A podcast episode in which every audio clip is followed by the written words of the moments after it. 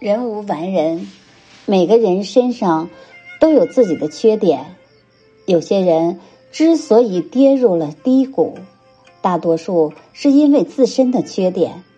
或许有人说自己的时运不济，但至少缺点是诱因。比如，有些人工作每天忙碌，有希望被提拔，更进一步，于是一心都扑在工作上。一天工作下来，已经十分疲惫了，根本没有时间精力去打磨自己。当危机真正来临的时候，才发现原来是自己还有欠缺的很多东西。低谷期如果就此放弃，那所谓的低谷就成了常态。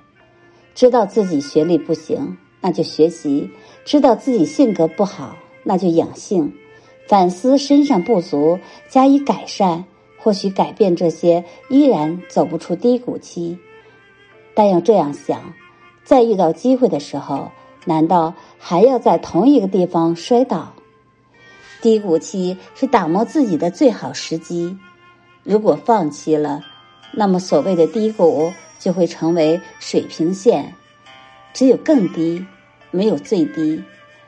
只有不断的弥补自己身上的不足，在机会到来的时候，才能抓住